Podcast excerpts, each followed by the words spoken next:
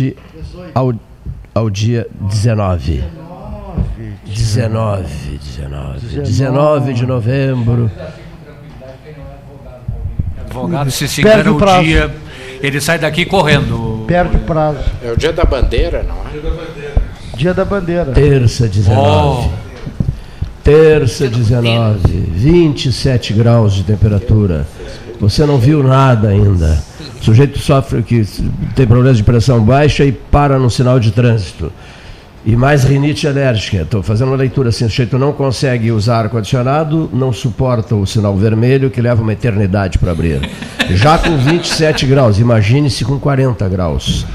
37, 38, 39, 40. O 13, em nome de Pelota Negócios Imobiliários, Santa Cruz 1679, você é 30 27 70 77, contacta www.pelotaimóveis.com.br, contato arroba pelotaimóveis.com, procure a Pelota Negócios Imobiliários, Santa Cruz 1679 com esse calor todo, o refúgio açaí recebendo muita gente, né? Ali na Andrade Neves, com quase Major Cícero. O melhor açaí do Brasil, finalmente em Pelotas. Produtos Zezé em todas as mesas. Tarde de uma terça-feira. Fábio Scherer de Moura, Renato Luiz Melo Varoto, doutor Armando Manduca, nos nossos estúdios, Sociedade Portuguesa de Beneficência. Paulo Gastão Neto, João Monel King seu Paulo Vilar comandando a aeronave que decola do Aeroporto Internacional João Simões Lopes Neto. Um dia muito bonito. Hoje é o dia da bandeira. Cortinas não nos permitem A cor ver. amarela representa a casa de Habsburgo, da Dona Leopoldina, e a cor verde a casa de Bragança, de Dom Pedro I. Eu, Primeiro, eu queria te cumprimentar por isto, porque todo mundo tem aquela explicação ridícula de que é, é o céu do Brasil, é. o ouro e não sei o que. E realmente... Mas de verdade é muito mais ridículo a explicação que é a casa de não sei quem. muito mais ridículo. Se a bandeira tem que representar alguma coisa, são os elementos geográficos do Brasil. Agora, uma família que só veio para cá para levar nossas riquezas e cometer barbaridades, ah, não ser homenageada, não. Não, não, não, não, para aí. Isso, isso foram, foi a bandeira do Império em consequência do casamento, que era a época se juntavam as cores das é casas. Que a bandeira do Império é muito e, parecida e com a bandeira. Na República houve uma outra bandeira e houve um movimento contrário a mudar as cores verde. E aí com a República que surgiu essa história do amarelo, não sei o quê. Mas eu queria cumprimentar o Paulinho, porque é a primeira vez que eu vejo alguém dizer essa versão, porque sempre é essa outra. E o meu amigo Dr. Manduca, que eu não via há muito tempo, e é sempre um prazer eh, encontrá-lo e saber que ele continua batalhando pela nossa beneficência, da qual eu sou sócio e eles não me mandam a revista, porque eu acho que eles concluíram que eu morri. Cobrança no ar, é, Cobrança no ar. No ar. É, eu, é, eu acho que o nosso presidente, embora me encontre seguidamente com ele, pensa que eu morri. Então não me manda a revista. Mas Varoto, vou providenciar, vai começar não, a receber a partir de agora, sem falta. Eu já li a revista. Ô, Renato, ah. depois que eu ler a revista, eu te mando. Não, mas eu já li. Eu também sou sócio. Eu, eu já li a revista. Recebo pontualmente. Porque eles entregaram no prédio, foi muito engraçado, tem vários sócios ali no meu prédio, e entregaram para uma sócia que já morreu. E o porteiro me disse assim: já que não veio a sua. Melhor, melhor que não entreguem a tua, Barona. Quando começarem a entregar a tua, é mau sinal. É, então, eu deixa assim, deixa assim, deixa assim. Fiquei nessa. como representante da falecida. Eu entrei Mas no... prazer em vê-lo, Manduca, um, muito grande. Prazer é meu poder participar de e novo. Vê-lo bem, né? Desse Porque... programa que eu sempre digo, pela audiência que ele tem tudo que a gente aborda aqui, fazer nessa região. Né? É uma satisfação voltar, falar sobre saúde. Né? O senhor imaginava que área. 50% da mesa era sócio da Beneficência? Não? É, que beleza, né? Não sei se o Paulinho também é. É? Não, não, não. não. não Também não é, não é a minha carteirinha ainda é de é, couro que abre assim. Né? Eu acho que hoje deve ser outras essas classificadas. Eu nem sabia que se, se teria Sim, ser ah, sócio da Beneficência. Desde 1944. Não, é, eu sou um meu pouco avô, Meu avô foi presidente lá. É, eu sou um é? pouco então, depois. um título desse tamanho assim, ó. Lindo de morrer. É, tá com a foto um lá no Salão Nobre, então. De... Todos os presidentes têm um quadro com uma fotografia lá no e... Salão Nobre do é, hospital. Manuel Nunes de Oliveira. É. é. Eu fui da diretoria durante muito tempo, do, do Salvador, do João Manta, do Fonseca Júnior. Eu, eu, era diretor. Depois mudaram o sistema, foi quando se propôs a contratação de um administrador, porque o hospital não pode ser administrado nos tempos vagos, é. né, por boa vontade, porque o João Manta, o Manuel Fonseca Júnior, o Salvador Moreira, essa gente, era boa vontade, mas eles tinham que cuidar da vida deles, da família, e aí se decidiu e, e, aí eu depois. Não eram da área, né? É, e, e, e, tinham. Quando tinha que pagar as contas, eu me lembro, eles pagavam do, do bolso deles, porque não, não daí que fosse pedir para o banco, etc. Então hoje se tem a, uma administração profissional, e pelo que eu vejo, assim, a beneficência cresceu muito. Aqueles movimentos, inclusive, de paralisação, reivindicatórios, que houve uma época que era dia sim, dia não, né? que isso tudo. Não há mais como ser uh, hospital como antigamente filantrópico, não tem mais. Hoje o hospital ou se torna uma empresa. É, a gestão não pode ser assim. E antigamente era um benemérito. A beneficência é filantrópica, Paulinho. É. Ele pode gestão, ser filantrópico. Não, não, a, tanto, tanto a beneficência não, não, talvez eu tenha, é, são Não, talvez eu tenha me expressado. Até porque se perder a filantropia, quebra. É, talvez eu tenha me expressado mal. Inclusive hoje pode ser votada a PEC 133, que tira a filantropia de alguns hospitais, como o Hospital Universitário, e isso poderia ser uma coisa muito ruim para a filantropia eu estou dizendo da maneira de servir como era servido como era as pessoas atendiam como disse o Renato de, de, de coração criavam fundavam e botavam dinheiro do próprio bolso vendiam bens e colocavam é, na digo, construção do hospital. não pode ser filantrópica é, exato não a filantropia ela existe, existe. É que nem clube de futebol é. se tu não tiver um profissional administrando um, um Inter um é, Grêmio botar um simpatizante não vai funcionar Olha só, eu, eu como médico trabalho na beneficência há 50 anos. Eu completo esse ano 50 anos de, de medicina. E eu entrei lá a primeira vez no terceiro ano da faculdade, porque as aulas da faculdade de medicina, da, da hoje, na UFPEL, é, eram ministradas lá a partir do terceiro ano toda a parte prática e a parte teórica também. Esse hospital tem 162 anos. Né? 53 é, deles, 54 deles eu participei ativamente. Né? Lá dentro, vivendo isto. A filantropia é importante no, na instituição. É, sem ela, os hospitais não têm mais como conseguirem se manter, né? esse, essa cota patronal que a gente deixa de, de, né, de participar, né, ela é toda consumida é, com os valores de atendimento é, abaixo do custo correspondente à tabela do, do, do Sistema Único de Saúde.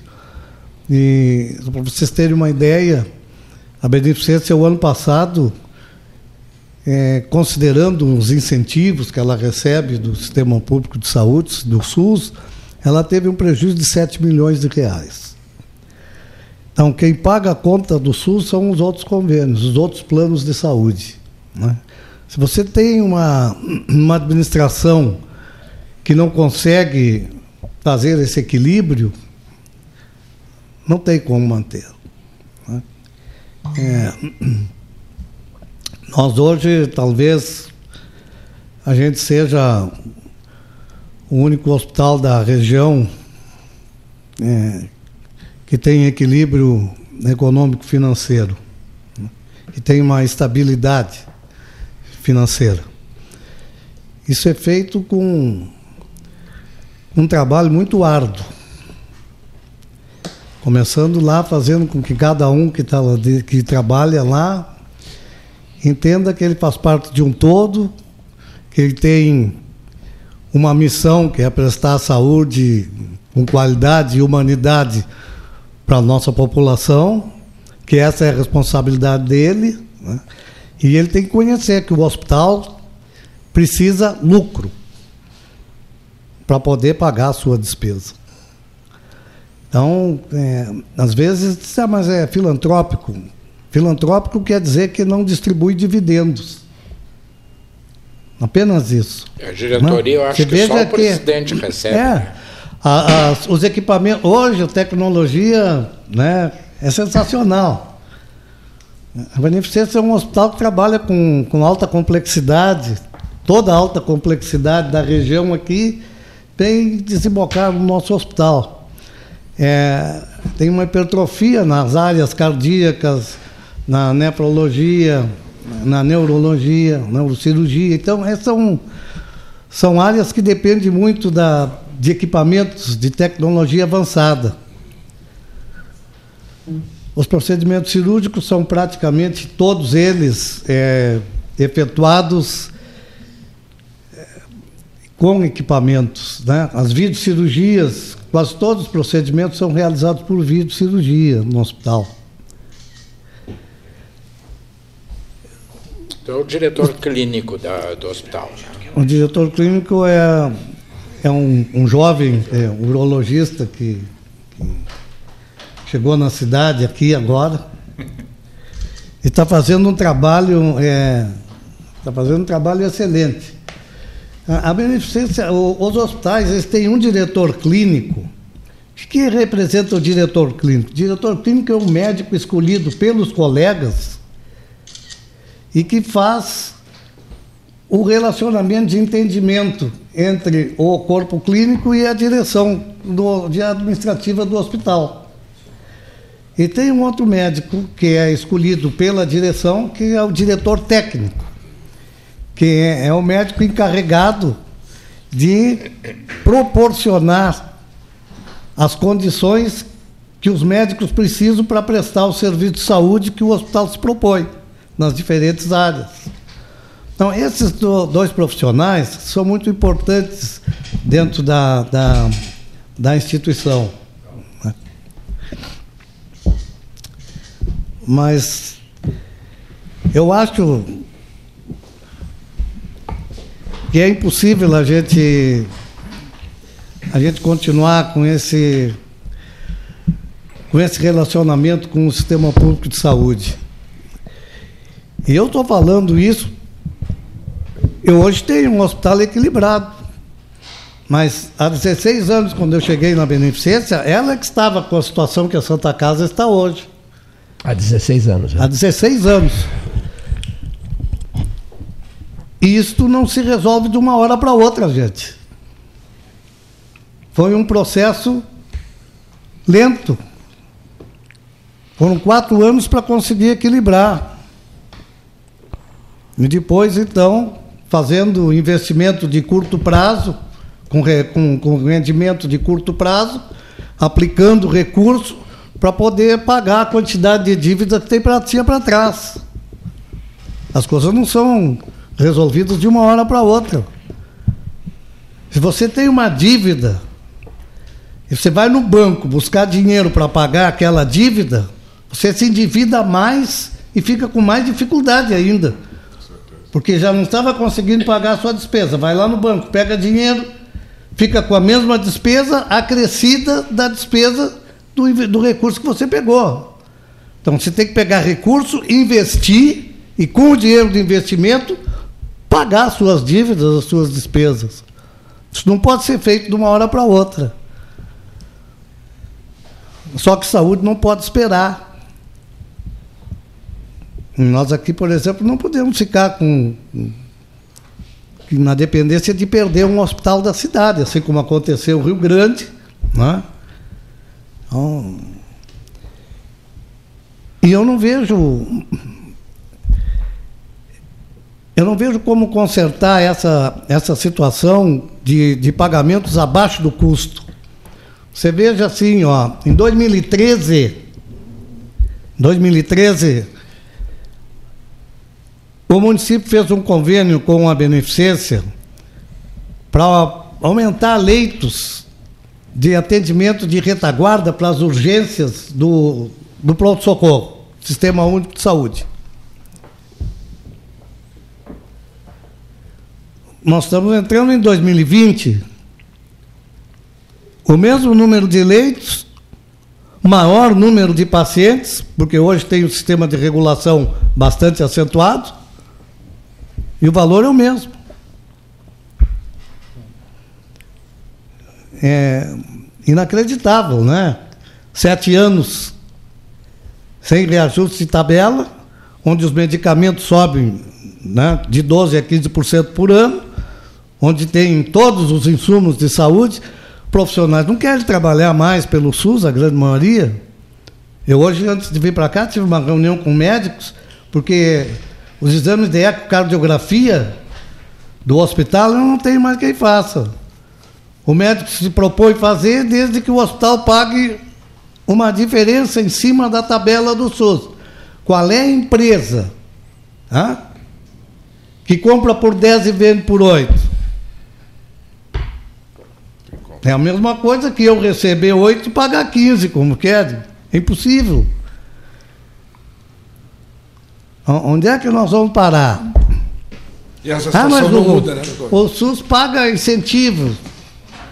O incentivo é isso que eu estou dizendo. Desde 2013 é o mesmo valor, mas não tem como pagar a conta.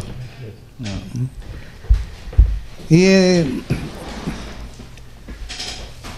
em todos os há, setores né? é assim. É, que, não há, é. né, Manduca, pelo que a gente tem ouvido, assim, não há, antes de ouvir o ministro da Saúde, não há perspectiva de uma correção a médio prazo, já não falo não a curto, nem há. a médio. Nem a médio prazo. Não, a ideia é congelar tudo, pelo menos até ah, 2022, não. 2023. Ah, o último congresso de, de, de, de hospitais filantrópicos que eu fui, é, a informação que nós recebemos é assim, ó, durante 20 anos o recurso da saúde está congelado. Pô, bom, se ele não paga a conta hoje, imagina daqui a 20 anos, vai fechar tudo. Então, né? então a situação é, é extremamente preocupante. Doutor, como é que funciona a relação comercial da beneficência com o laboratório que tem lá dentro, com as outras clínicas que tem ao redor? Olha só, a beneficência representa alguma coisa? Na época em que ela esteve numa situação é, quase falimentar, a gente praticamente estava fechando o hospital. Ela tinha todos os serviços terceirizados. Então, nenhum dos serviços que, de apoio, que são serviços de diagnóstico e de terapia, que chamam é, o SEDT, que a gente chama, era o da beneficência. Então, você tem na beneficência é, ressonância magnética, mas ela não era do hospital. Ressonância magnética é de uma empresa. Você tem tomografia, mas não é da beneficência. Você faz cateterismo cardíaco lá, mas não é do hospital. Então, o hospital era um hotel. Mas essas empresas pagam alguma coisa para o hospital por estar instalado? Como é? Essas empresas não pagam, pagam aluguel? Não, que... Ou é uma comissão? Não, o hospital coisa? foi se reerguendo né, e foi adquirindo partes dessas empresas, né, que hoje ele tem autossustentabilidade. Mas isso é um processo, é que eu disse, é um processo lento. Eu não posso chegar lá, estou com uma dívida. Veja bem, a, a Beneficência devia 50 milhões para a Procuradoria-Geral da Fazenda. Tem que fazer uma negociação com o governo. Foi feito um projeto, um plano de, de recuperação. Aquilo foi aprovado no Ministério da Saúde, depois na, na auditoria do Banco do Brasil. É, abriram essa possibilidade para os hospitais e na, na, naquela oportunidade três hospitais conseguiram. A Beneficência foi um deles, porque tinha já um plano de recuperação. Ela já vinha se adequando fazendo depósito das obrigações trabalhistas, cuidando dessas coisas aí. Foi que conseguiu se recuperar. Né? É, mas as, as, isso que você está falando assim, ó, se eu não tenho. Se eu tenho uma ressonância magnética, aquilo me dá um resultado por mês. Sem dúvida. Né? Você vai ter que fazer um caixa daquilo porque esses equipamentos são caríssimos. Então, a beneficência, por exemplo, 15% do que ela fatura com a ressonância fica guardado para quando aquela ressonância não tiver mais condições, ela adquirir outra. Então, isso é um processo de planejamento de longo prazo daí. Vai fazendo, né? vai, né? vai preparando todo mundo dentro da instituição. Nós hoje estamos, temos uma direção, temos um processo de administração, um conselho, um conselho administrativo, administrador, presidente, etc. e tal. E é, já de alguns anos nós estamos preparando as pessoas que vão assumir um lugar que hoje é ocupado pela gente. A instituição tem que ter a sua continuidade. Essas coisas são processos de administração de longo prazo. Os, os convênios, os planos privados, hoje é que pagam, sim, o, a despesa que o SUS deixa no hospital. E existe na beneficência um equilíbrio. Saúde maior é, é da beneficência. Assim, estamos trabalhando no fio da navalha. Saúde maior é da beneficência.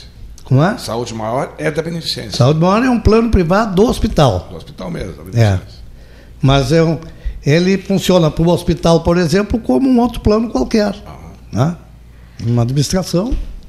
São 13 horas e 28 minutos na hora oficial Ótica Cristal. O, o, o homem da economia, né? Marcelo, o professor Marcelo de Oliveira Passos, está nos estúdios.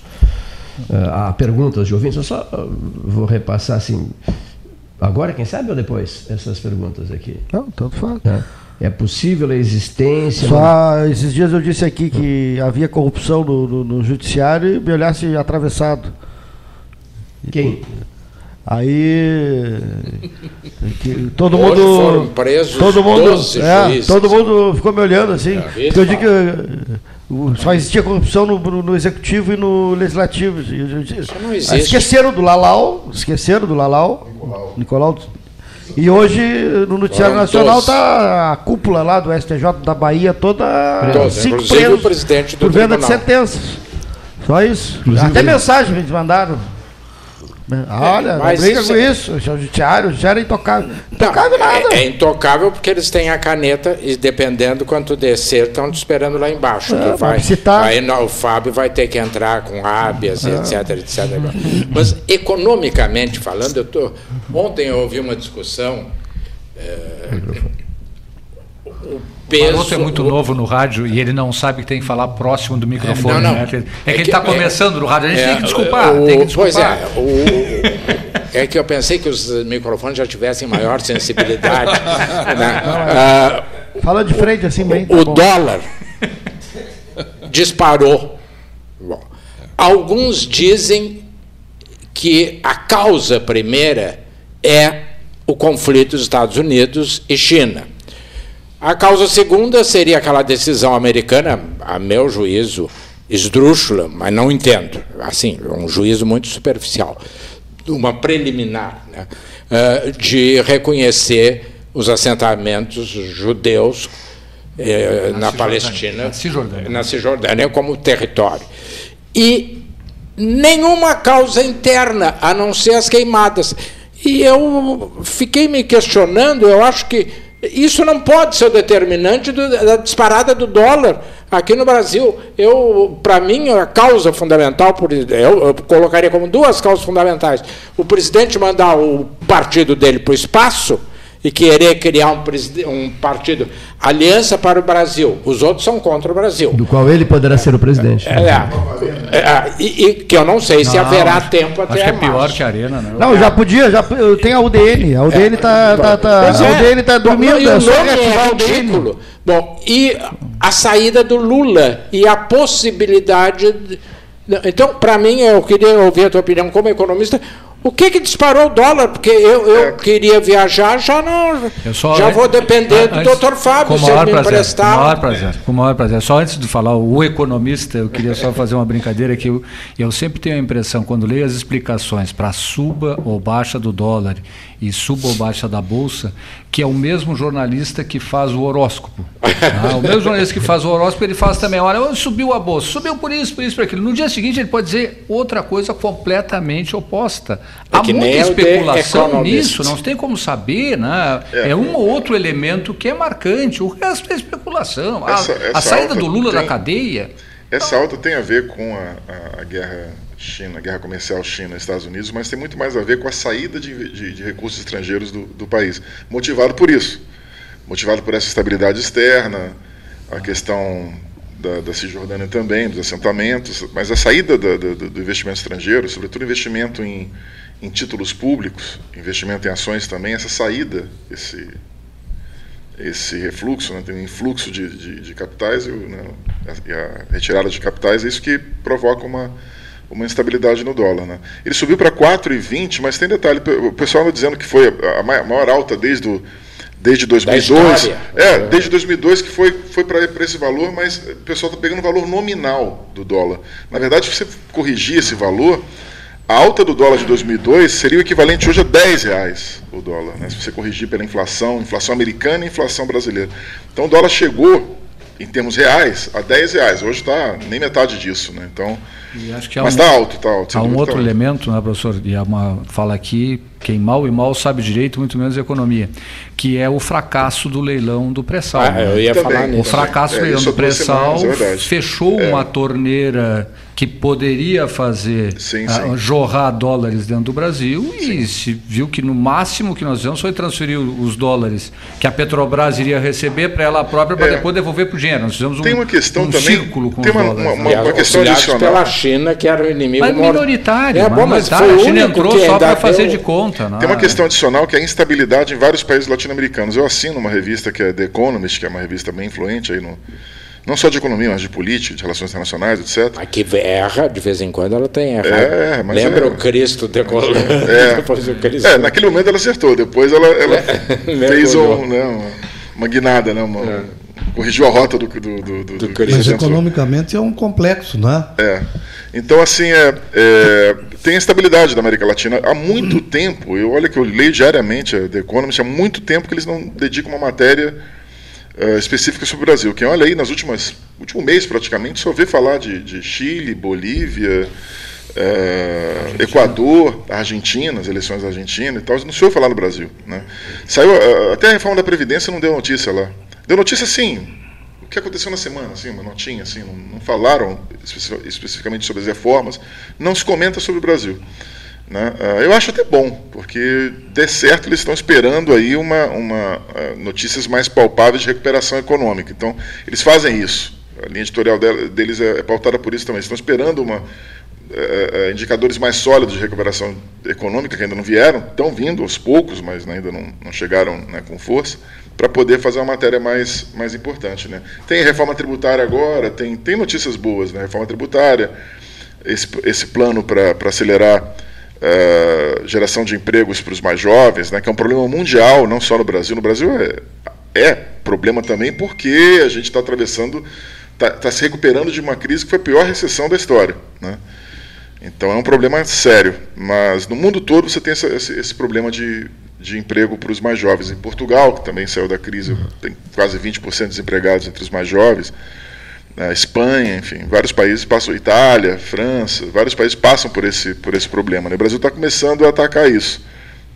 Com algumas medidas positivas, outras nem tanto e tal, mas está começando a atacar isso. E saiu agora a notícia da reforma tributária.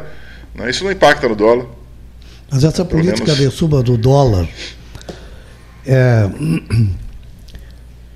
ela aumentaria a exportação é, ela, diminuiria ela tem, a importação, é, mas, mas aí, aumentando a exportação, é, isso tem, traria tem mais emprego, né? É, assim, é, a grosso são, modo são sim, mas, mas, ele, mas o dólar já está alto, né? o dólar já está alto há um bom tempo, né?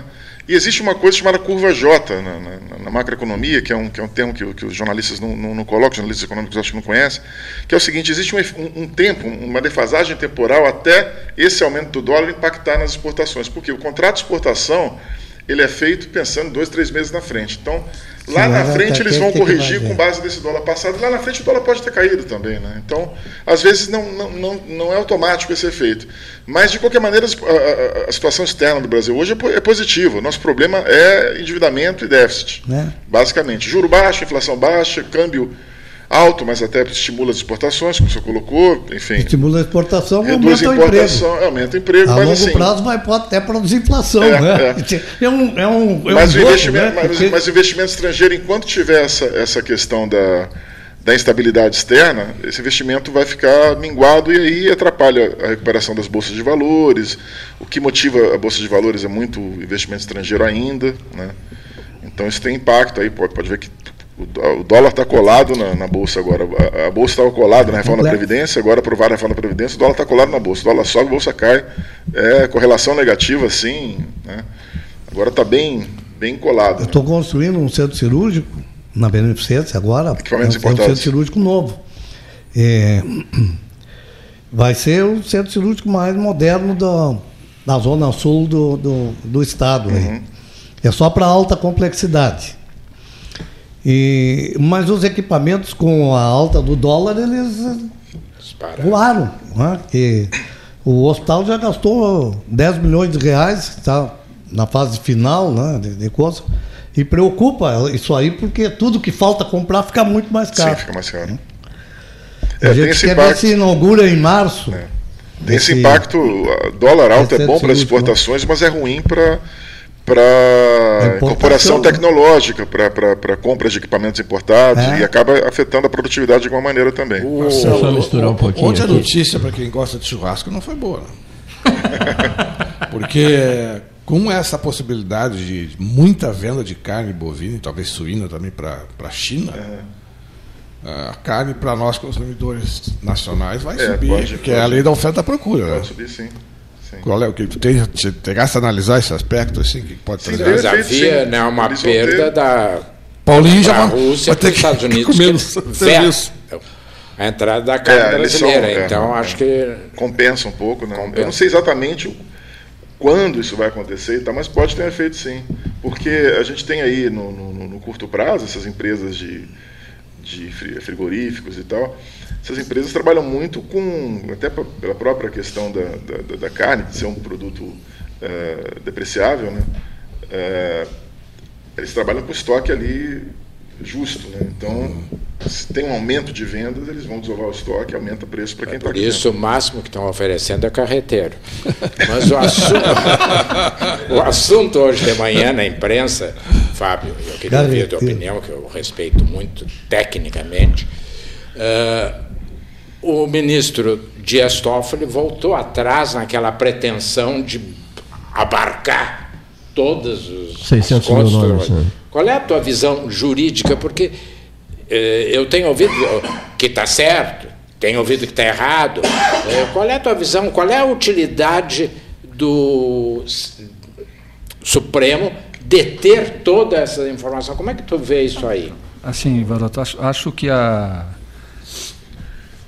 em relação ter às investigações. Claro, tá? claro, ter acesso, ministro Toffoli, a todos os relatórios produzidos pelo COAF né, ao longo dos últimos três anos, três anos né, acho que era só uma mera consequência do processo como um todo. Penso nisso. Não era, não, não imagino que o ministro Toffoli, o seu gabinete, ou o gabinete da presidência do Supremo Tribunal Federal estivesse decidido a remexer na vida de do cada Clayton, um de nós, exemplo. na vida do Cleiton, ou, ou sua, ou sua, doutor Renato. Né? Uh, eu, particularmente, e talvez adote aqui uma posição um pouco contra-majoritária, eu não gosto que remexam na minha vida sem autorização judicial. Para remexer na minha vida, eu preciso que o juiz diga: olha, é razoável que o Fábio esteja cometendo um crime. Agora, que esse remexer seja feito sem a, sem a participação do Poder Judiciário, no meu ponto de vista, em homenagem ao Estado de Direito, que é uma das coisas que eu mais prezo na minha vida, doutor Varoto, é inadmissível. Lamento muito que essa decisão, como todos nós sabemos do ministro Toffoli, tenha sido feita pelo menos ao que parece, para albergar e esconder a conduta do senador Flávio. Isso todos nós sabemos. Porque era isso, o movimento que estava acontecendo era esse. É isso que está em jogo. O, né? Isso é o que está em jogo. Bom, mas isso, meus amigos, eu aqui nesse microfone sempre disse, eu sou contra a Lava Jato. Ah, mas vai botar o Lula na rua. Bom, isso é outra coisa.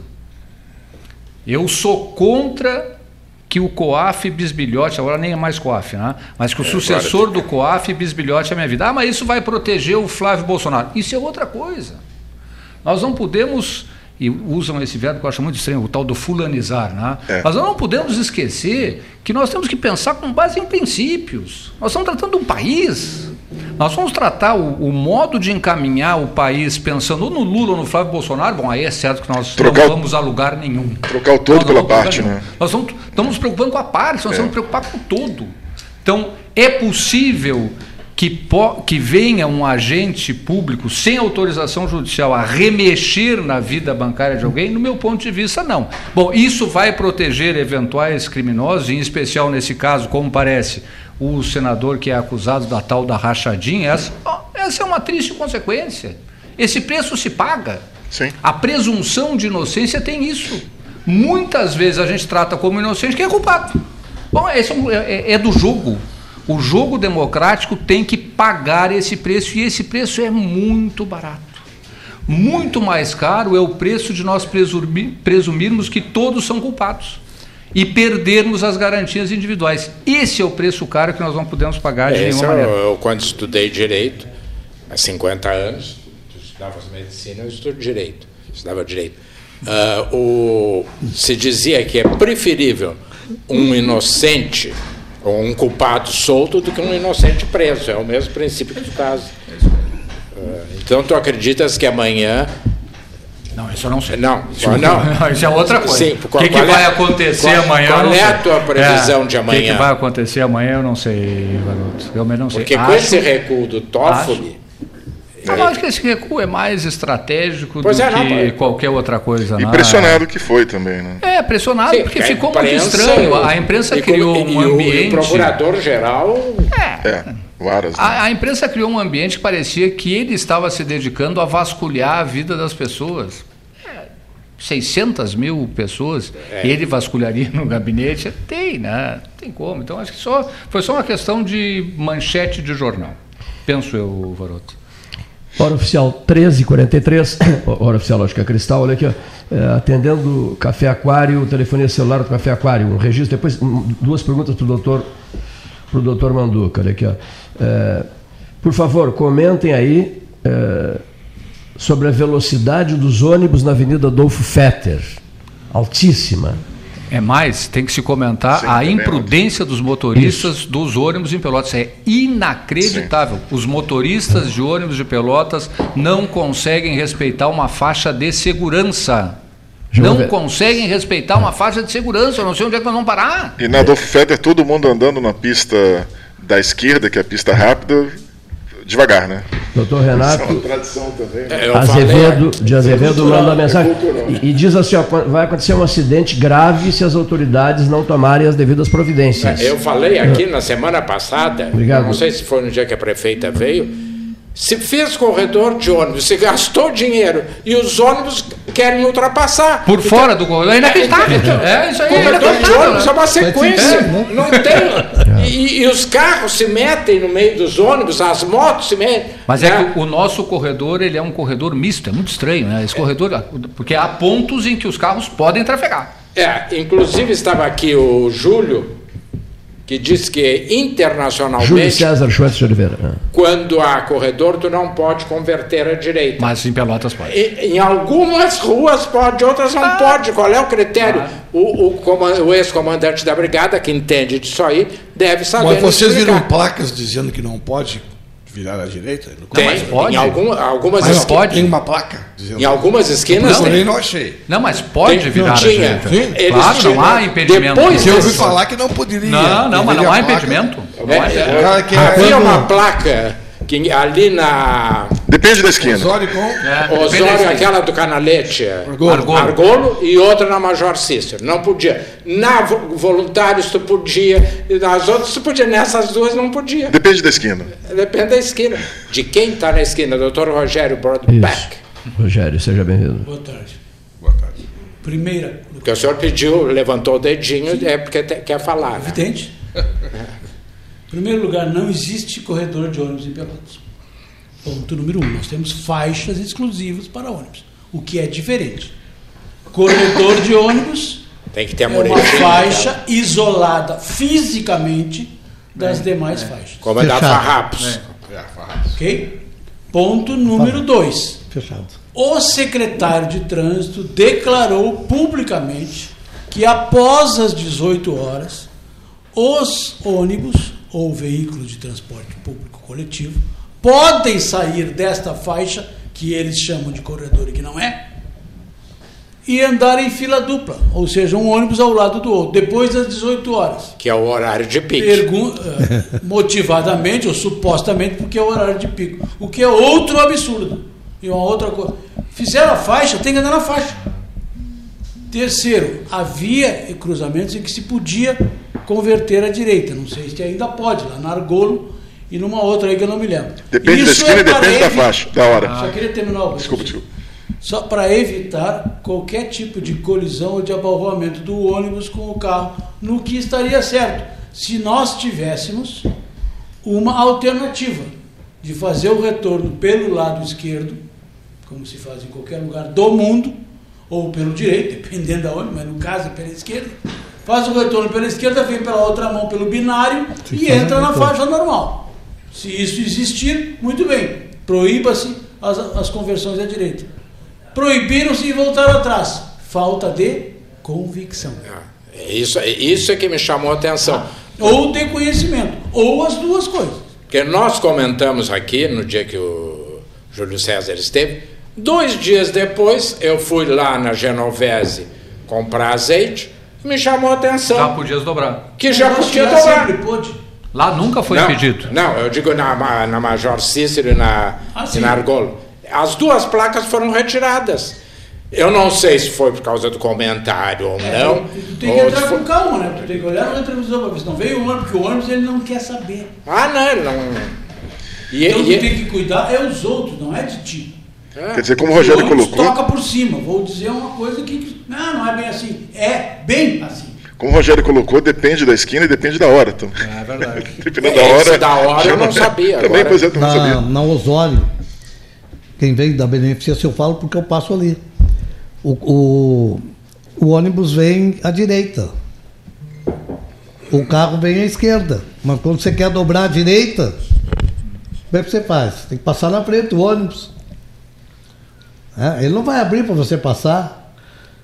E muitas vezes, é, é, e muitas vezes ele está parado, quando você passa, ele arranca. É, um, é um processo complicado. É, se o motorista do né? Quando está dizendo, se tivesse como fazer um contorno para sair, aí tudo bem, mas direto. Eu acho que é uma manobra perigosa, e desnecessária. E deve ser evitada, né? Que é perigosa.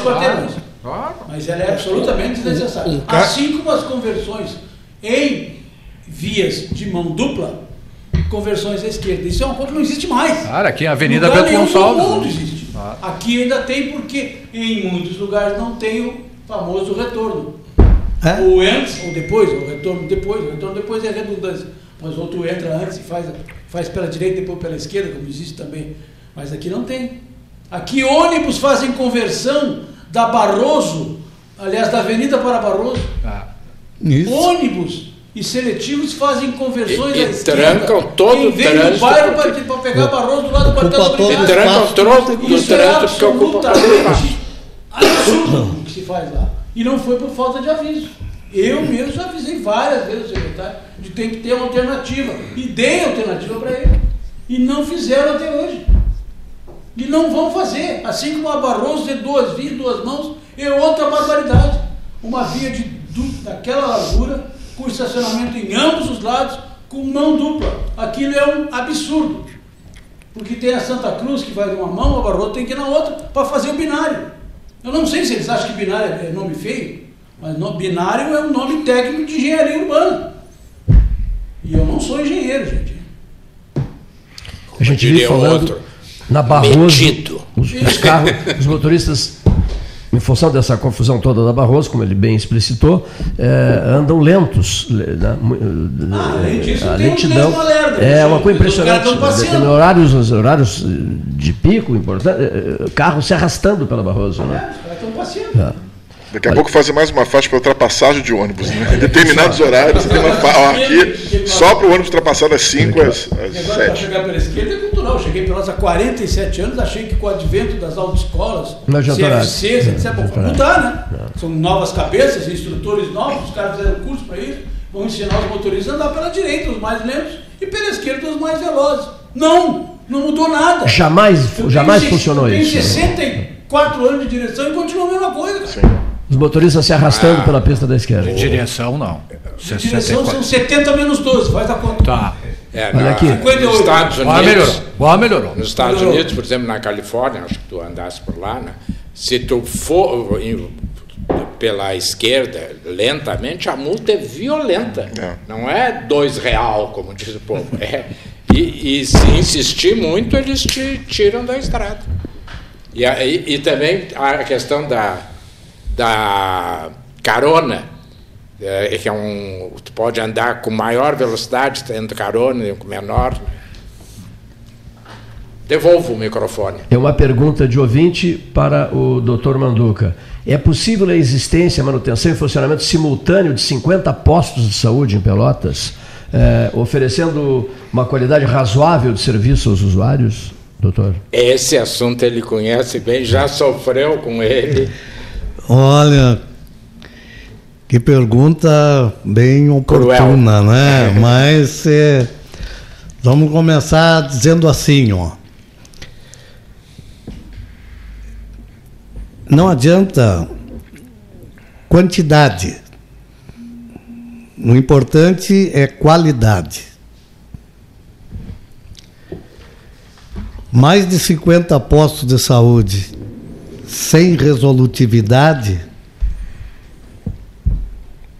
é um gasto desnecessário.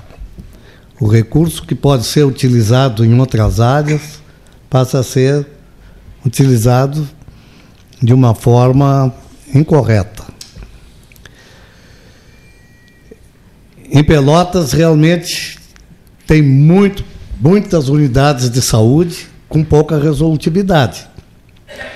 Eu, numa conversa esses dias, eu disse para a secretária de saúde, que está assumindo o município aqui,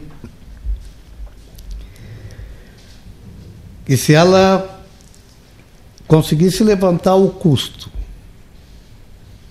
de cada unidade de saúde básica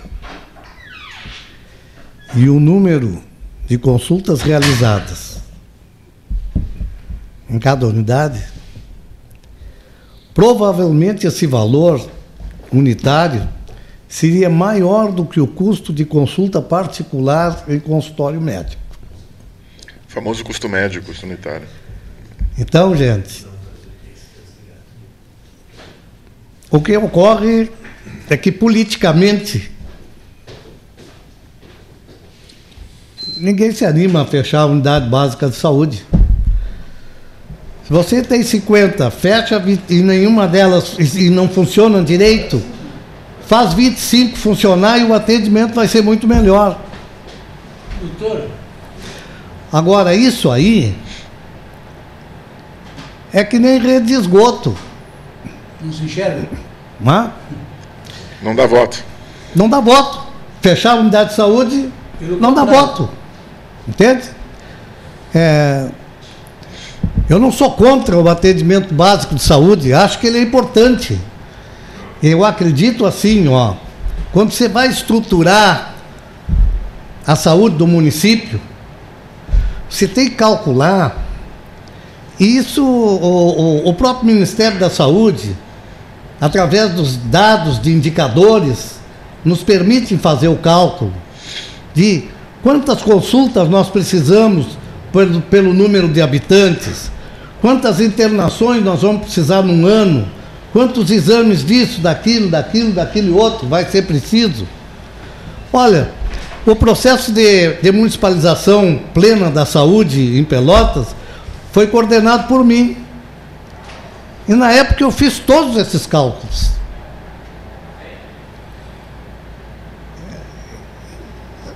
Isso é fundamental que a gente tenha. Saber quantos leitos eu preciso ter para que o pronto-socorro não fique abarrotado de gente. Mas é difícil saber? Não, não é difícil saber. Você sabe que a cada 100 pacientes, num ano internam 7. Então você tem a população, tem o número de, de, de pacientes que vão internar, e você vai pensar assim, bom, cada paciente, em média, fica quantos dias internado pelo SUS? Ah, fica oito dias, sete dias. Então, você faz a divisão e sabe o número de leitos que precisa. A mesma coisa é consulta, o número de médicos que precisa, e assim por diante. Uma questão que me aflige. Hã? Uma questão que me aflige, a Sim. minha torcida do Flamengo. O pronto-socorro teria mais folga no atendimento de patologias as mais diversas se os, as, unidades básicas de saúde funcionassem mais efetivamente? Ou seja, se as pessoas, aquelas que têm dor de barriga, dor de cabeça, dor de ouvido, conjuntivite, fossem aos postos de saúde esses dessem atendimento, em vez de ela ir direto no pronto-socorro por essas questões Certamente. menores? E até as mais graves que estão lá. O sujeito, quando você está falando, ele está com uma diarreia, está com uma dor de barriga. É, quando ele vai ao pronto-socorro, quando ele está desidratado já. Agora, se ele for tratado antes, ele não vai precisar ir para lá, ele não vai desidratar. Às vezes o posto é? não funciona. Agora, agora, tem que funcionar, tem que ter resolutividade. É isso assim. Eu não estou, eu não estou querendo dizer, entende? Sabe, que as coisas estão erradas. Eu estou querendo dizer que as coisas têm que ser estudadas e alguém tem que ter coragem, entende? Coragem de atuar dentro daquilo que é necessário que se faça. Se os postos funcionassem Pode um ser política. Mais, se os postos fechassem às 18, fechassem às 20, um a cada quatro pelo menos, mas hoje nós temos UPA, temos o bairro do Navegante e não tem mais nada. O resto é, pronto-socorro particular e o O Rogério Manduca. Claro, eu não estou querendo dizer, veja bem, essas coisas estão assim, ó. É, não, tá se você tem uma empresa e você tem que distribuir produtos e você quer atender rapidamente, você pode botar uma frota de caminhão para fazer isso, você vai entregar na hora o seu produto. Mas quanto custa? Você tem condição de fazer? Então, Porque... nós temos que escolher prioridade dentro daquilo que nós vamos fazer. Uma, uma questão de eficiência. A saúde é prioridade. Tem que escolher prioridade. Por quê? Não tem recurso suficiente para fazer tudo o que se quer fazer. Agora, tem que priorizar algumas coisas e essas coisas fazer bem feito. Resolver. Questão de é a única coisa né? que se pode pensar. Questão de eficiência é, no gasto. Campo Grande, acho que tu conhece bem, eh, criou o sistema de, de grandes postos uh, regionais. E esses postos fazem até pequenas cirurgias. Pequenas. Então não precisa ir para o pronto-socorro. Nós ainda tínhamos um problema, não sei se ainda temos, porque estou afastado dessas coisas, que a pessoa ia no postinho e diz, ah, mas eu não gostei do médico. É, é, é eu estou com dor na perna, ele, diz, ele vai no outro, e ele vai no outro, e ele vai no outro. Ora, isso sobrecarrega o sistema. Aí quando ele Quanto é que custou esse atendimento? Pois é, para no fim ele desaguar no pronto-socorro, para tomar um melhoral. Mas ele chegou lá, teve que ser atendido, teve que ser fichado. É bom, mas é melhoral. Agora assim, ó, você Eu tem, sou antigo. Você tem que pagar para ter o atendimento. Né? Eu digo, não faz saúde sem dinheiro. Agora você tem um posto de saúde, é, coloca médico no turno da manhã, no turno da tarde e determinados setores no turno da noite também. Faz três turnos. Vai pagar, mas é para resolver. Ora, eu quando trabalhei na Secretaria de Saúde, o médico ganhava dois mil reais. Ah, a prefeitura fazia que pagava ele e ele fazia que atendia paciente. Entende? Eu vou obrigar um cara desse a ficar oito horas lá dentro? Ele não fica. Certo? A gente tem que entender essas coisas e racionalizar dentro do possível. É a minha opinião, eu acho que eu tenho talvez tenha conseguido responder para a pessoa que, que me e, perguntou. E os cubanos, Manduca, resolveram outra... alguma coisa? Alguém ficou no lugar deles? Porque eu ouvi, inclusive, acho que aqui veio um encantado e, e aqui na zona colonial. Ele era da zona colonial. E essa, o pessoal se queixa. O, o nosso amigo Ramacés vive dizendo que acabou. As pessoas não têm. Não tem, teve, como é? Qual é a tua avaliação disso? Não aí? tem o quê? Não tem atendimento, que depois que os cubanos foram embora, ficou a Deus dará. Eu, eu não acho que depois que os cubanos foram embora, ficou a Deus dará. Se tu pagar o mesmo valor que pagava para os cubanos, entende? Que era 10 mil reais para cada um, reais. pague 10 mil reais para cada médico e, em vez de pagar dois mil e poucos reais. Mas havia médicos que é? se interessaram e, e, e, fizeram, e, e, e, você tá, isso aí consegue. Consegue o atendimento. Né? É, Mas houve médicos por horário. O, o, médico tem que trabalhar. Olha, eu que eu trabalhei no, no antigo INPS, certo? Só, só um adendo. É. São 10 mil reais. depois era INAMPS. Mas começou com o INPS, pro... depois passou para o INAMPS. São 10 mil reais para o cubano, Exato. mas tem a rachadinha do Fidel, né? Você tinha um, um horário para trabalhar lá. Entende? Fidel não, do, do Raul Castro. Então eu vou trabalhar quatro horas lá, durante quatro horas eu vou atender consulta lá. Agora não vai dizer assim, não, eu vou atender duas consultas e vou embora. Aí ele finge que trabalha. Porque, mas eu quero dizer o seguinte, houve médicos que não se interessaram por esses 10 mil, alegando que não tinha estrutura. Não tinha exame, não tinha Bom, retaguarda, não isso, tinha isso, não tinha aquilo. Mas isso também então, acontece. Você vai trabalhar num lugar onde vai chegar um cara lá vai te dar um tiro. Tu não tem segurança, tu não tem, não tem condição de trabalho. Você vai para o pronto-socorro e não tem como passar uma cânula, não tem um, um respirador, você vai levar um, um, tiro lá dentro. Não, é preciso que dê condições para o médico trabalhar também, né? Isso é óbvio. O primeiro é levar um tiro ou uma surra, né? Isso é uma surra, né? Sei lá, é agressão, né? É, é, esse é, é o problema. A né? gente tem, né? essas coisas são. Mas é, eu acho que tudo passa por isso, entende? É pagar bem e exigir.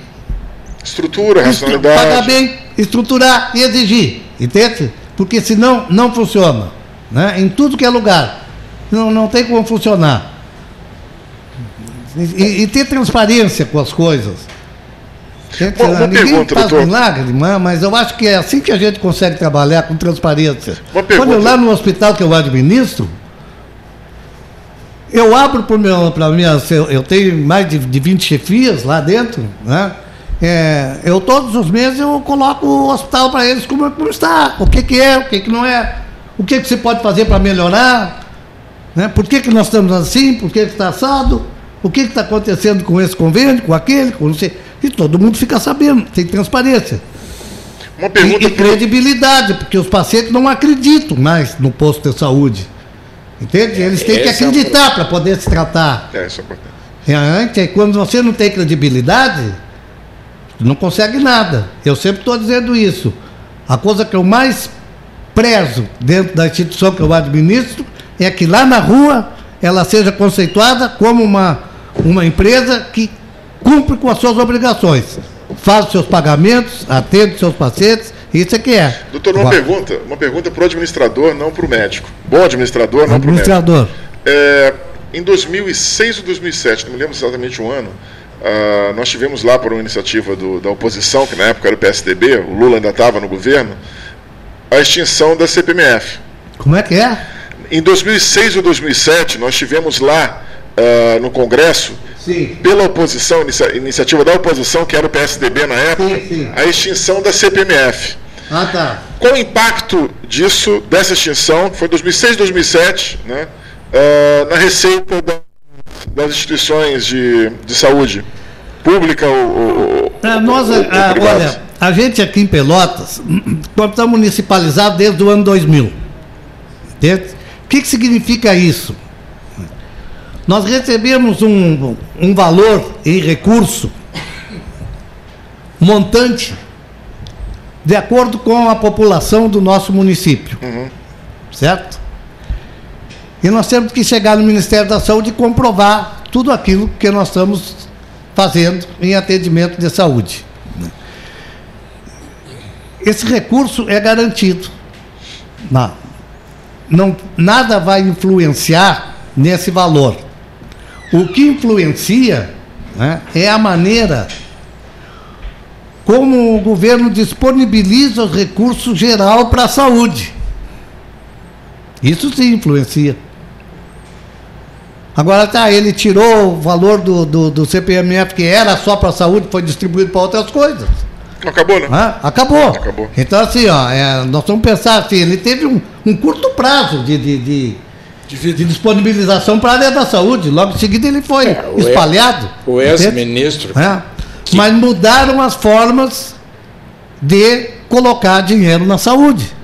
Tem outras Mas regras. O ex-ministro, que foi o criador da CPMF, Tipo Jatene. Jatene. a Dib Jatene, ele disse que ele- esse dinheiro nunca foi para a saúde. É, exato. No início não foi, depois foi. Foi no pouco tempo. Foi, mas... É, por pouco tempo. Mas É. o que eu queria perguntar é o seguinte: nós estamos vivendo num momento aí complicado de atraso de funcionalismo, inclusive em Pelotas, o funcionalismo está sendo pago com verbas carimbadas por ordem judicial. Como é que faz a saúde?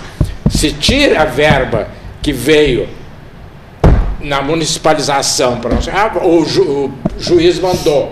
E aí o doutor Manduca vai lá e diz assim, ó, o juiz mandou. Mas quem é que mandou, o senhor mandou obedecer se o senhor sabia que essa verba não podia? Como é que, que o senhor vai fazer nisso aí? Olha, eu trabalhei na área, tu, tu sabe, Sim, na área sim. da saúde, num, é, em alguns governos, não foi num só aqui. É. Uma vez eu recebi uma ligação, ó, tem que comprar um colchão, não sei o quê, para um paciente que caiu, não sei o quê, e, ah, ele precisa do colchão assim, assim. E eu disse, "Bom, mas isso não tem nada a ver com a área da saúde. Eu recebo dinheiro para pagar a prestação de serviço de saúde. O dinheiro que entra aqui na área da saúde não é para fazer assistência social. Depois que esse cidadão me ligou, eu recebi mais três ligações. E a última foi do prefeito.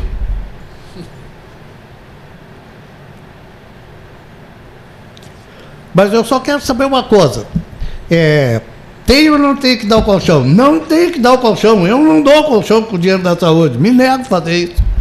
Entende? Porque é isso que ele está falando. O que, que faz com o dinheiro da saúde? É só para prestar serviço de saúde. Não é para outra coisa. Não pode pegar o dinheiro da saúde para pagar folha. Eu só quero ver no o que município tem uma parte que ele colabora, não estou falando Sim, né, sim. é, de financiamento para pagar a folha dos servidores da saúde. Tudo bem. Esse recurso ele pode usar como ele quiser. Agora, o recurso que veio do Ministério da Saúde para pagar a média, a alta complexidade e a atenção básica é para isso. É Se do tu tirar daí, né? tu não vai atender as pessoas. É, aproveitando esse gancho, doutor, o Cleito lembra. Eu ontem, Cleito, assisti um pouco do programa. Eu vi que tinha uma pessoa aqui desesperada, com um problema de saúde, que faltavam dois exames para poder ir à consulta médica, que seria hoje ou amanhã. E sem esses dois exames ela não poderia ir porque o médico não poderia diagnosticar nada.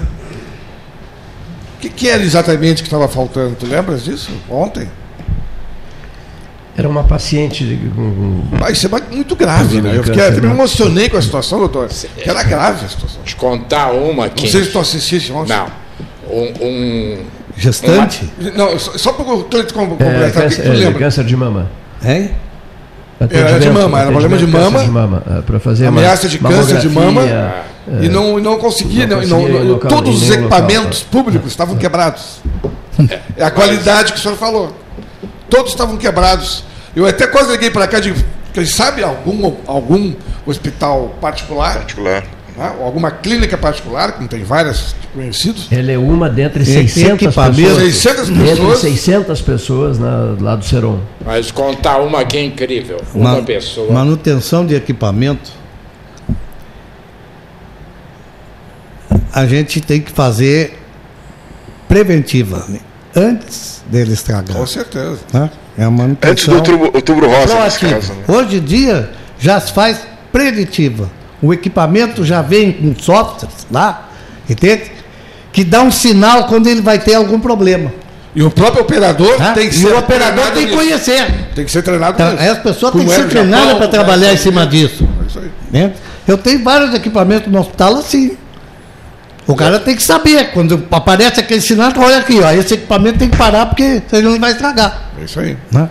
Agora, você vai fazer é, é, manutenção corretiva, depois que estragou, Aí vai mandar para São Paulo, para não sei aonde, para consertar. Pior é que a pessoa que marca o exame, como ela falou ah. ontem, não sabe que está quebrado Mas eu queria contar um caso aqui lá, em cima do que tu estás colocando, que, é, que é incrível. Um paciente teve um problema seríssimo, era uma questão imediata, e uma autoridade determinou, interna, e façam. E a instituição pagaria. Esta autoridade foi processada por improbidade administrativa por não ter feito a licitação. E, e, e ela, no depoimento, disse para o juiz: e eu deixava ele morrer? Sim, o senhor devia deixar morrer, porque o senhor não fez a licitação. e aí, como é que tu faz? E o teu Olha juramento. eu vou te dizer uma coisa. Isso assim, ó, quem administra o hospital, uma, uma madrugada dessa recebi um telefonema. Doutor Manduca, aqui é o doutor Fulano. Eu estou aqui na, na UTI. E estou com um paciente aqui que é, ele precisa fazer uma cirurgia. Eu estava precisando da sua autorização. Autorização para fazer cirurgia de paciente está no UTI? Que história é essa? Não, o problema é o seguinte, doutor, é que a prótese dele custa em torno de 40 mil reais. O SUS não dá. Se ele não fizer, ele vai morrer. E agora? O que tu acha que eu disse para ele? Não sei, não tenho a menor ideia, não vou é. arriscar. Tchá, tchá, tchá. Faz a cirurgia, como é que vai fazer, rapaz? Não tem outra coisa para dizer. Você tem outra coisa para dizer? Não tenho, claro. Mas então, é isso, entende? É, é, isso é que acontece. Por que, que o SUS não dá? É? E, e tem outro problema. Alguns planos de saúde, essas próteses, eles dão de terceira categoria e tu vai e o médico diz assim: com esta prótese eu não opero, tem que ser a prótese ah, Y. E aí tu tem que comprar a prótese Y, porque a prótese, que o plano não ocorre isso, que o plano dá, ele diz, eu não posso garantir uma cirurgia porque a prótese é uma droga. Licitação de menor preço. Uhum. Doutor eu preciso dizer que a saúde é cheia de circunstâncias. É. Doutor Renato Você passa Azevedo, o tempo resolvendo circunstâncias. Doutor Renato Azevedo de Azevedo, gostando muito da sua exposição sobre a beneficência portuguesa. Doutor Gilson da Silva Orleis, a mesma coisa, advogado, né? E a pergunta. É, é, com esse número, com o número de médicos qualificados que Pelotas possui e tal, não seria possível a prefeitura conveniar com esses médicos? É, e através de aplicativos de informática disponibilizados e acessíveis ao usuário, permitir que este agendasse diretamente com o profissional de sua escolha e fosse recebido no consultório por esse profissional médico? Ah, mas isso aí é. É que eu estou falando, depende de recurso. Né? A prefeitura tem, a Secretaria de Saúde recebe um valor X para trabalhar. Né? Ela pode resolver. Se ela está gastando, por exemplo, 100 mil reais num posto de saúde e cada consulta lá está custando, vamos supor, 500 reais, e ela tem isso comprovado, e ela pode fazer uma licitação e contratar esse serviço por 200, tu acha que é errado isso? Eu acho que isso é tudo uma questão legal, uma questão de discussão né, a nível de, de, de, de, de procuradoria da própria prefeitura de, de tomar decisão a respeito dessas coisas? É, eu, queria, eu queria falar, falamos de licitação. Quer, deixaria Sim. de existir é, esse tipo de, essa barreira burocrática, né? É. é. Mas já, que, já que se falou em licitação, tem uma coisa que me deixa muito. Talvez uma Você não pode contratar serviço de saúde pelo, pelo, pela, pelo município, pelo órgão público, sem um processo de licitação. É, todas as licitações, sejam municipais, estaduais, federais, salvo engano, é pelo menor preço. A maioria. Correto ou não? É. Não, a maioria. Não, só escuto isso. É, é a maioria obras, é... obras, rodoviárias, por exemplo. É, a maioria é menor preço. Menor preço. Aí chegam lá cinco, seis concorrentes, tem aquele que já está com mais intenções, bota o preço lá embaixo e é escolhido. E ninguém questiona nada da qualidade, Na qualidade. dessa obra. O que, que acontece? Começa as obras, três meses depois a empresa quebra. Aí fica todo o usuário sem a estrada, como está a nossa BR-116, por causa disso. Por que, que existe licitação pelo menor preço? Por que não? Licitação pelo preço justo com qualidade. Por que não? O que, o que, que impede, dentro, é, é, por, por estar no Brasil, tem muita maracutaia, o que, que impede? Pode me dar uma explicação sobre isso? Quem? Eu vou te dar um exemplo, fugindo um pouco disso aí, mas até pouco tempo, até pouco tempo, Manduca pegou isso aí. O serviço público, setor público, prefeituras, Estado e União, que precisava comprar uma passagem para Brasília, tu não podias comprar numa oferta, tu tinhas que comprar pelo preço cheio. Então, se tinha por 200 reais, mas o preço cheio era 1.500, tu tinha que comprar de... Agora se permitiu por quê? Porque tu tinha que ter a licitação e só podias comprar daquela empresa. E aquela empresa só te vendia pelo preço cheio. Ela não, não, não te vendia por oferta. Agora tu podes comprar. Esses dias eu estava falando com o administrador, disse, não, agora nós já podemos. Porque era uma coisa absurda. E, e na área médica eu presidia a comissão de licitações e o secretário da saúde pediu aquela espátula para aprender a língua para Israel e eu disse: Como é que tu quer? Não, a de menor preço. Tá bem. Veio aquela de palito de picolé. Disse, não, mas eu não quero, eu quero Vai de quebrar. metal. Eu quero de metal. Por que, que tu não me dissesse? Era menor Agora preço. é tarde, menor preço. É evidente que a de metal é muito mais cara que a, a de palito de picolé, né? Então, mas é, funciona melhor. Tem, Sabe que eu acho tem que. Tem o princípio da economicidade, só que esse princípio foi estendido para qualquer produto, né? E Sim. vale a tua ponderação do Varoto também. Acho que é princípio da burrice. Tem, tem alguns produtos que você tem que ter um mínimo de qualidade, né? Com certeza, mas e aí você é acaba a impressão sendo... que dá é que não é verificado. A saúde não, não, mais a ela. dessas empresas que fazem essas. essas a saúde mais oferece é serviços. Né? Eu acho que serviços, é, eles, eles têm custos diferentes dependendo de onde é realizado, né, de qual é o equipamento que foi utilizado, de qual é o material que foi utilizado. Então, os serviços, eles deveriam ser pagos de acordo com o custo, a comprovação de custo, entendeu? Você faz uma cirurgia aqui, você tem seu custo todo aqui, né? Custou isso aqui, ó. Então você vai pagar o custo e mais alguma coisa, que é o lucro, né? É, eu acho que essa é a maneira mais, mais correta né, de, de realizar pagamento sem causar prejuízo.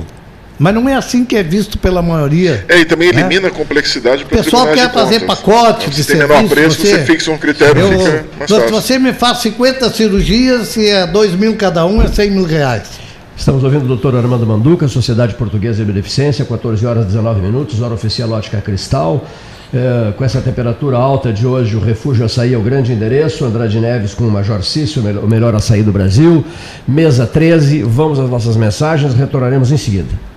Associação Comercial de Pelotas é um dos órgãos mais antigos do país sempre em defesa da classe empresarial, com uma história marcada pela transparência e pelo compromisso com seus associados. Faça parte do nosso quadro de sócios. A ACP está localizada no edifício Palácio do Comércio, Rua 7 de Setembro 274, telefone 3028 1541, com o ramal 200. A gente acredita que os pequenos momentos em família são muito importantes. Coisas simples como servir o café da manhã na cama, visitar seus avós no meio da semana, dar um abraço apertado em alguém especial. Queremos convidar todo mundo a ter mais momentos em família, pois são os bons sentimentos que nos movem e nos fazem acreditar em dias melhores, ao lado de quem amamos. Biscoito Zezé, carinho que vem de família. Bom Sul, qualidade em carnes suínas e bovinas. Avenida Fernando Osório, 6959. Telefone 3273-9351. Eu dirijo esse carro há 10 anos. É disso que eu entendo. De carro e de levar meus colegas onde eles têm que estar. Uma cidade é como um carro rodando 24 horas por dia sem parar. Sempre tem algo acontecendo, uma instalação aqui, um concerto ali, toda hora. E é aí que eu tenho que levar os rapazes. E quando tudo termina, você abre a sua torneira e a água chegou de novo onde devia estar. Sanep, água, esgoto, drenagem e resíduos sólidos. Suba no caixote do Café Aquário para debater a duplicação da BR-116. A Ecosul investe em tecnologia para facilitar ainda mais a sua vida. Agora é possível pagar o pedágio com o cartão de débito. Isso mesmo Além das formas tradicionais de pagamento, a concessionária implantou este novo método para oferecer agilidade no atendimento em seus guichês e mais praticidade no dia a dia dos usuários das rodovias que a administra. Ecosul, sempre perto de você.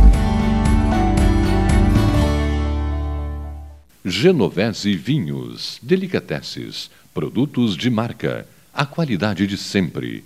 Ligue 3225 7775, Doutor Amarante 526. Visite a sua Genovese Vinhos. Transformar sonhos em realidade. A Life Sleep Comfort chegou para ser a primeira multimarcas premium de colchões da região sul. As melhores marcas mundiais: a americana Simmons, a espanhola Flex, a francesa Epeda, todas em um só lugar. Tecnologia e qualidade internacionais com preço acessível. Life Sleep Comfort. Em Pelotas, na Osório, esquina Voluntários, na Professor Araújo 1458 e no Shopping Pelotas. Ótica Cristal, crediário, cartão ou cheque, a vitrine do calçadão da Andrade Neves. Panemio, alimentos saudáveis e conveniências. Osório, esquina Rafael Pinto Bandeira. Teleentrega 3225 2577. Pelota Negócios Imobiliários, Administração, Venda e Locação de Imóveis. Uma nova opção no mercado de Pelotas e região. O profissionalismo que você precisa com toda a atenção que você merece. Pelotaimóveis.com.br Rua Santa Cruz 1679.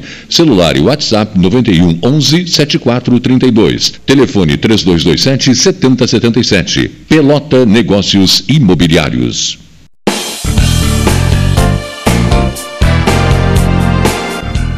Faça o seu certificado digital e ganhe mais agilidade nos seus processos. A certificação digital é a sua identidade eletrônica que garante a segurança de suas informações em operações realizadas pela internet. Tem validade jurídica igual ao CPF e CNPJ. 1. Um, certificação digital. Anchieta, esquina Neto. Agende seu horário 33250811 ou pelo WhatsApp 981 18 0080. Deixe seus dias mais doces. Conheça o novo pão de mel Zezé. Combinação de puro mel em uma massa suave e fofinha, com uma extraordinária cobertura de chocolate ao leite. A companhia perfeita para um saboroso café. Ideal para dividir com os amigos, com a família e com quem você ama. Todo mundo vai adorar. Experimente o novo pão de mel. Deliciosamente incomparável e irresistível. Biscoito Zezé. Carinho que vem de família. Unimed Pelotas. O melhor plano de saúde, com urgência e emergência 24 horas.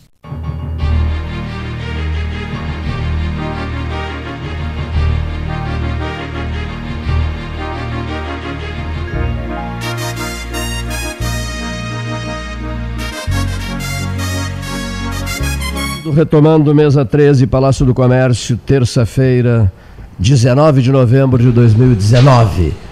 Bom, doutor Armando Manduca, nosso convidado, Sociedade Portuguesa de Beneficência. Não sei se vocês querem concentrar agora, hora oficial Ótica Cristal, 14 horas 25 minutos. Quer, quer, quer encaminhar a pergunta para o doutor Manduca? Antes da pergunta, eu queria ah, fazer um anúncio importante para quem gosta de chorinho, música boa. Hoje à noite, 20 horas, no Conservatório de Música, homenagem a Vendano Júnior. Três conjuntos de chorinho estarão presentes. Tenho, tenho impressão que vai ser fantástico. Então, hoje às 20 horas, Conservatório de Música, homenagem a Avendano.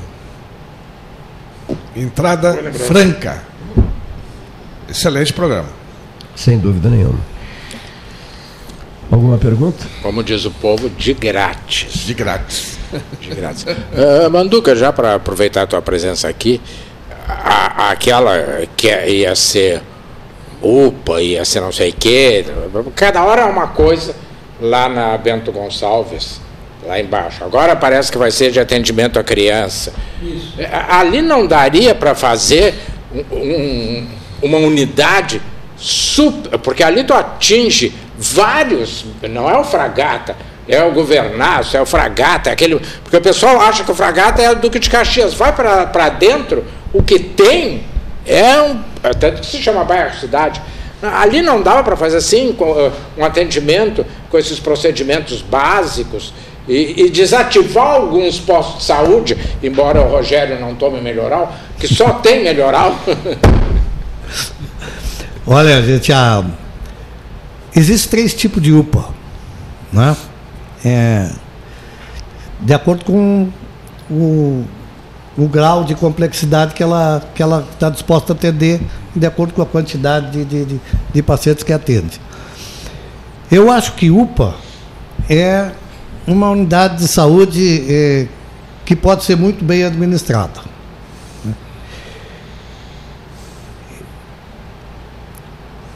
Veja bem, a resolutividade da UPA é 10 vezes maior que a resolutividade de uma unidade básica de saúde. Ah, sem dúvida. É?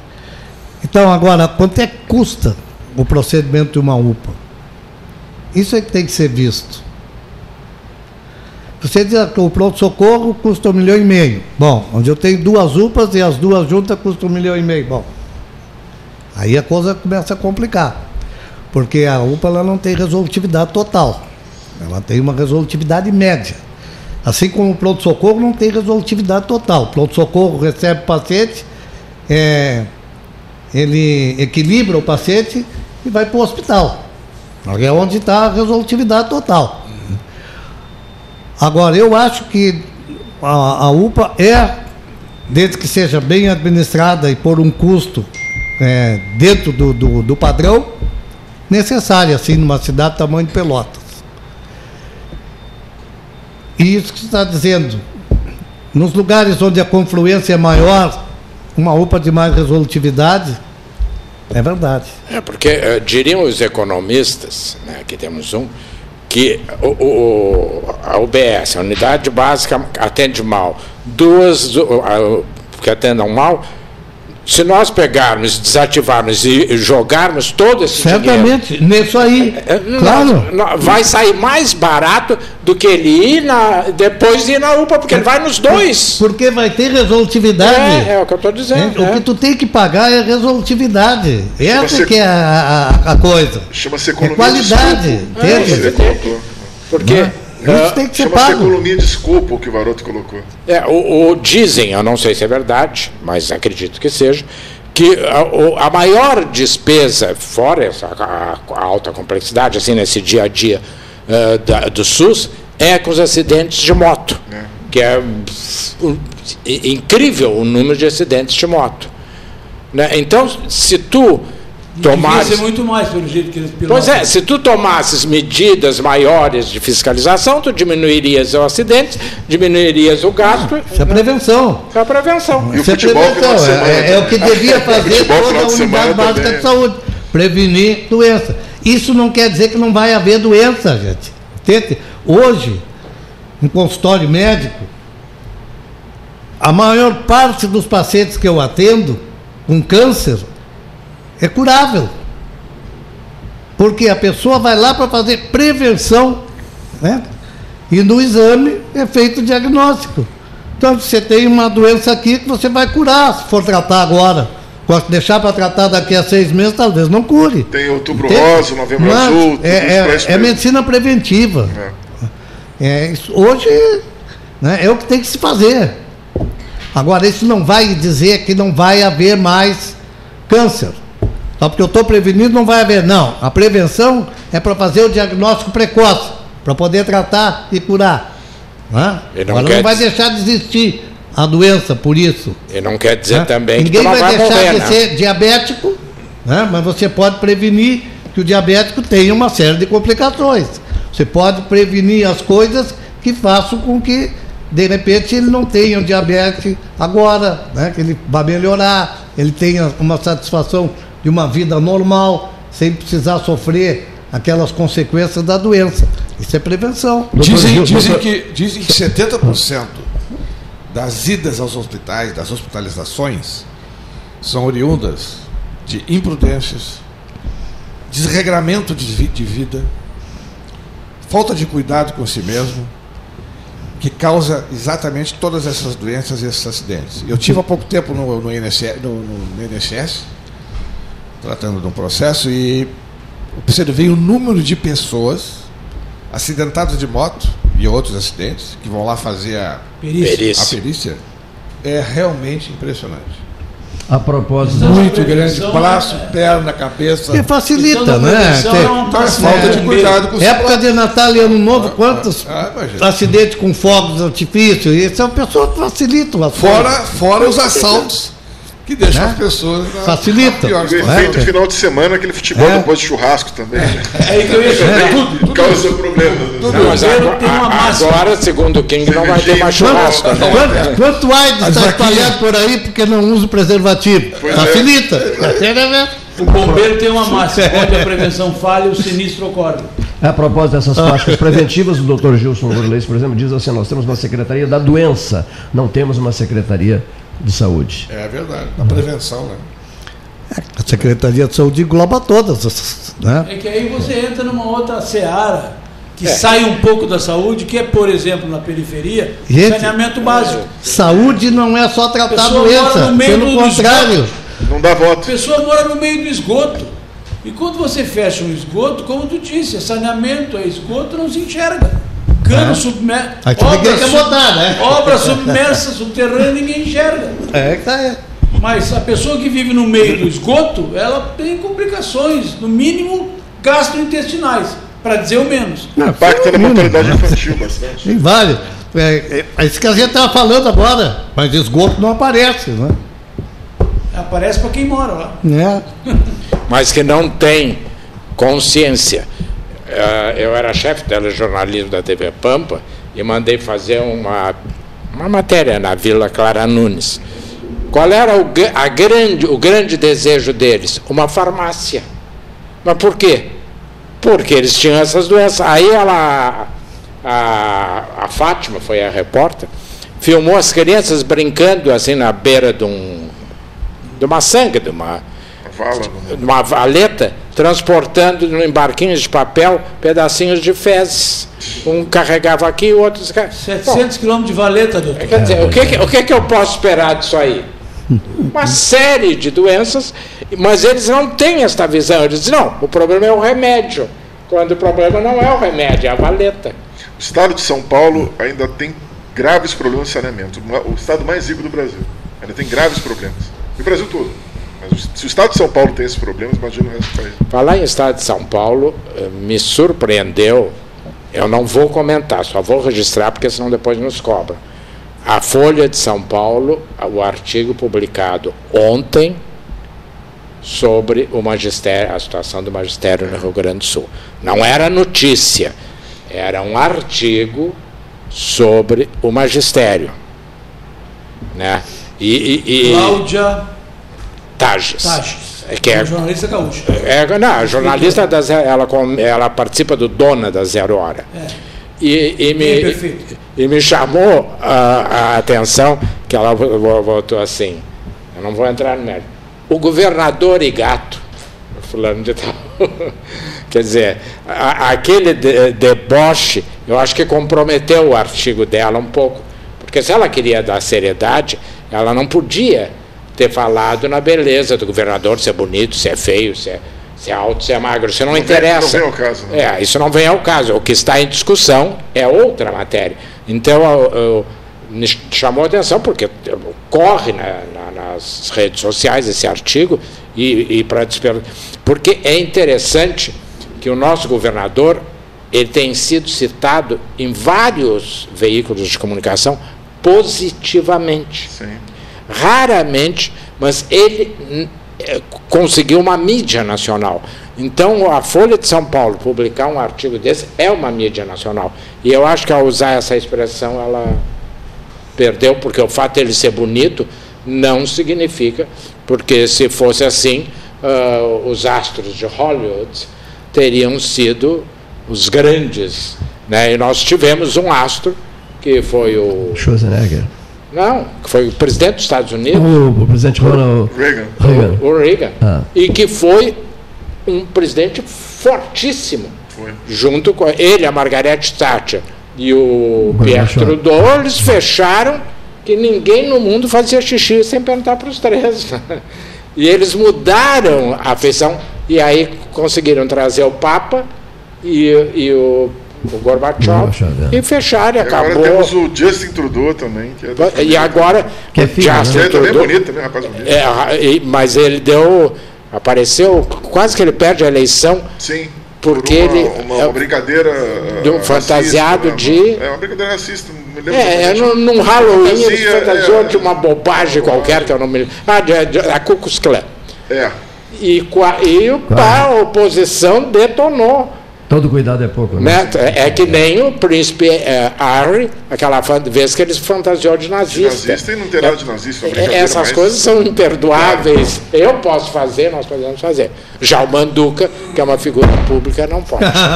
Horário esgotado. Doutor Manduca, muito, muito obrigado pela sua presença aqui, viu, pela franqueza da conversa, etc. E do exame de temas tão importantes na área da saúde. 2019 tem sido um ano terrível na área da saúde, né? E o debate tem tratado dessas questões. Muito forte. Com muito, dando muita ênfase à, à discussão de- de- de- dessa- desses temas, né? Das grandes dificuldades que são enfrentadas. A todos, muito obrigado.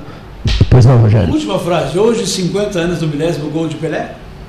50 anos. E as criancinhas continuam na mesma situação. Uma boa tarde a todos.